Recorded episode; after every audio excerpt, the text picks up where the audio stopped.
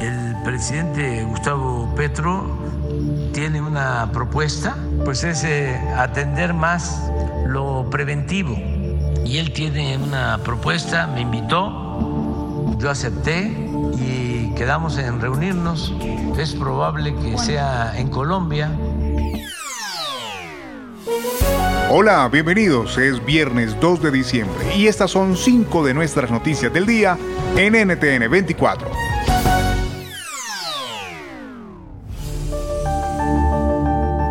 Escuchábamos al presidente Andrés Manuel López Obrador confirmando su viaje a Colombia para reunirse con el presidente Gustavo Petro con el objetivo de rediseñar la actual política antidrogas en América Latina. Hasta ahora, el mandatario colombiano ha mantenido su posición de buscar una alianza latinoamericana que, según sus palabras, cambie el paradigma de esa batalla y contemple la legalización. ¿Es viable materializar esa eventual estrategia sin el apoyo de Estados Unidos? Se lo preguntamos a Hernando Zuleta, profesor de Economía en la Universidad de los Andes. Eh, creo que no es posible y tampoco es deseable. Hay cosas que pueden hacer los países latinoamericanos. Eh, por ejemplo, Colombia puede hacer más énfasis en uh, lucha contra el lavado de activos, eh, en incautaciones. Mm, puede haber cooperación internacional con los diferentes países de Latinoamérica para aumentar incautaciones marítimas pero eh, Estados Unidos es el principal país consumidor y en ese sentido, solo en la medida en que eh, eh, las políticas estén coordinadas con los Estados Unidos, pues puede haber cambios exitosos en política de drogas. Reese's peanut butter cups are the greatest, but let me play devil's advocate here. Let's see. So, no, that's a good thing. Uh, that's definitely not a problem. Uh, you did it. You stumped this charming devil.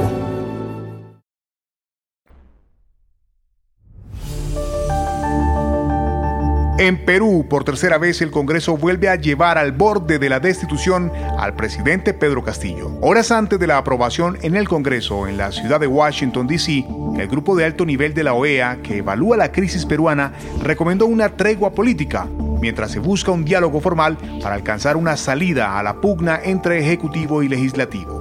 La primera ministra de Perú, Betsy Chávez, precisamente habló sobre la propuesta de una tregua política. Una de las conclusiones eh, liminares a los que ha llegado el día de hoy eh, el grupo de alto nivel de la OEA refiere una tregua política. Y esto es vital cuando tenemos eh, este, en este hoy los ánimos algo crispados entre ambos poderes del Estado. Según este grupo, el diálogo podría contar con el apoyo de un tercero o de organizaciones internacionales y pidió a las partes abstenerse de realizar actos que afecten a la institucionalidad actual. ¿Ayudará esto a solucionar la actual crisis en el país? Analizamos con César Campos, analista político y columnista del Diario Expreso en Perú. No, lamentablemente eh, la polarización que eh, incluso eh, ve la OEA o la misión de la OEA que llegó al Perú para analizar nuestra crisis política es un hecho absolutamente cierto, pero es una polarización que ya deviene imposible la, buscar la oportunidad de una tregua como demanda la OEA o una especie de diálogo que no se tiene que dar porque se han activado mecanismos constitucionales de control político y al mismo tiempo mecanismos judiciales que cada vez ponen más en evidencia la participación del presidente Pedro Castillo Terrones como jefe de una organización criminal. Continuamos en Estados Unidos. El Departamento de Seguridad Nacional aseguró que puede duplicarse la llegada de inmigrantes indocumentados a la frontera sur desde el próximo 21 de diciembre, cuando el polémico Título 42 deje de estar vigente por orden judicial. Las autoridades estadounidenses estiman que entre 9.000 y 14.000 solicitantes de asilo podrían llegar al país al día, el doble de la cifra actual. Eh, esta mañana nos quitan de aquí al parque porque según las autoridades no podemos tener carpas acá en la, en parte pública. Ya no nos quieren tener en ningún lado, o sea, no nos podemos obtener de tener la información de tener aquí alguna información también de que nos ayuden. Recordemos que un juez federal ordenó eliminar en noviembre la norma impuesta por el expresidente Donald Trump en marzo de 2020 para rechazar a la mayoría de solicitantes de asilo en la frontera, escudándose en la pandemia de COVID-19. Cabe resaltar que la reforma migratoria es una materia pendiente entre republicanos y demócratas que ha impedido que se encuentre una solución a la actual situación que se vive en la frontera sur de los Estados Unidos. Porque sigue siendo una deuda pendiente entre ambos partidos el buscarle una solución a esta situación.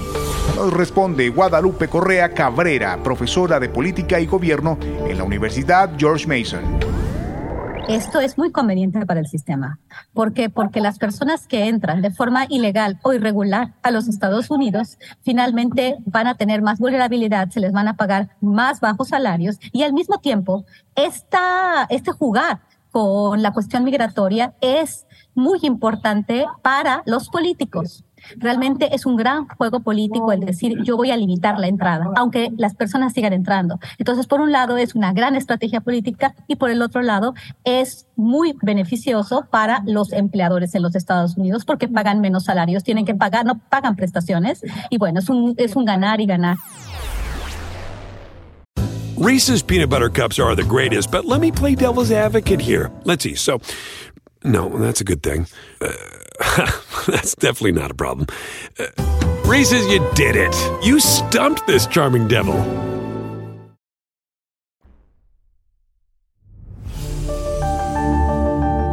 La Unión Europea propuso un tribunal para juzgar los crímenes de guerra rusos en Ucrania. La iniciativa fue anunciada por la presidenta de la Comisión Europea, Ursula von der Leyen.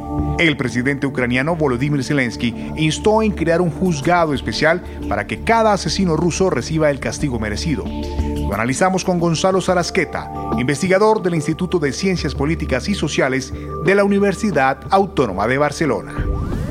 Creo que es otra herramienta más que está buscando la Unión Europea, ya pensando en una mesa de negociación para presionar eh, a Rusia. Eh, creo que más allá de que se pueda generar eh, el mecanismo jurídico, más allá de que se pueda lograr la acusación, pongámonos, o sea, siendo, entrando en, en relaciones internacionales bajo el enfoque realista, sabemos que Putin no acataría ninguno de esos eh, fallos. Entonces me parece que tiene algo seguramente de, vinculante, que lo están haciendo convencidos de que se pueda llegar a, realizar, pero creo que más que nada también es un mensaje para tener otra herramienta de presión al momento de negociar.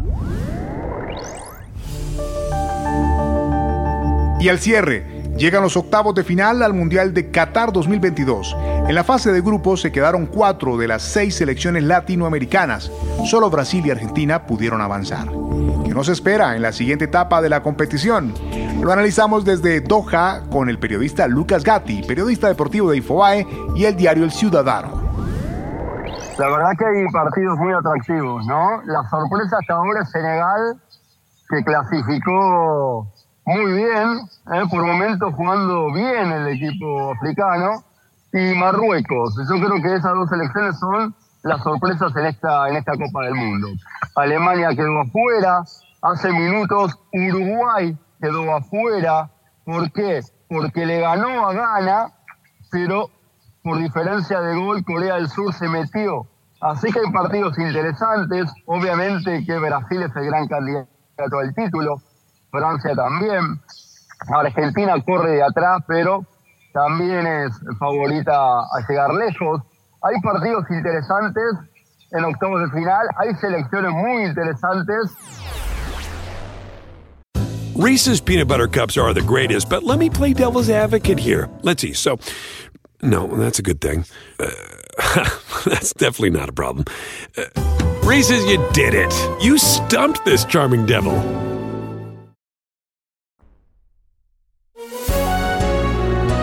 Estas y más noticias en www.ntn24.com. Soy Hugo Vecino. Pueden escribirme a arroba Hugo Vecino en Twitter y arroba Hugo Vecino TV en YouTube. En el podcast de NTN24 te informamos y te acompañamos.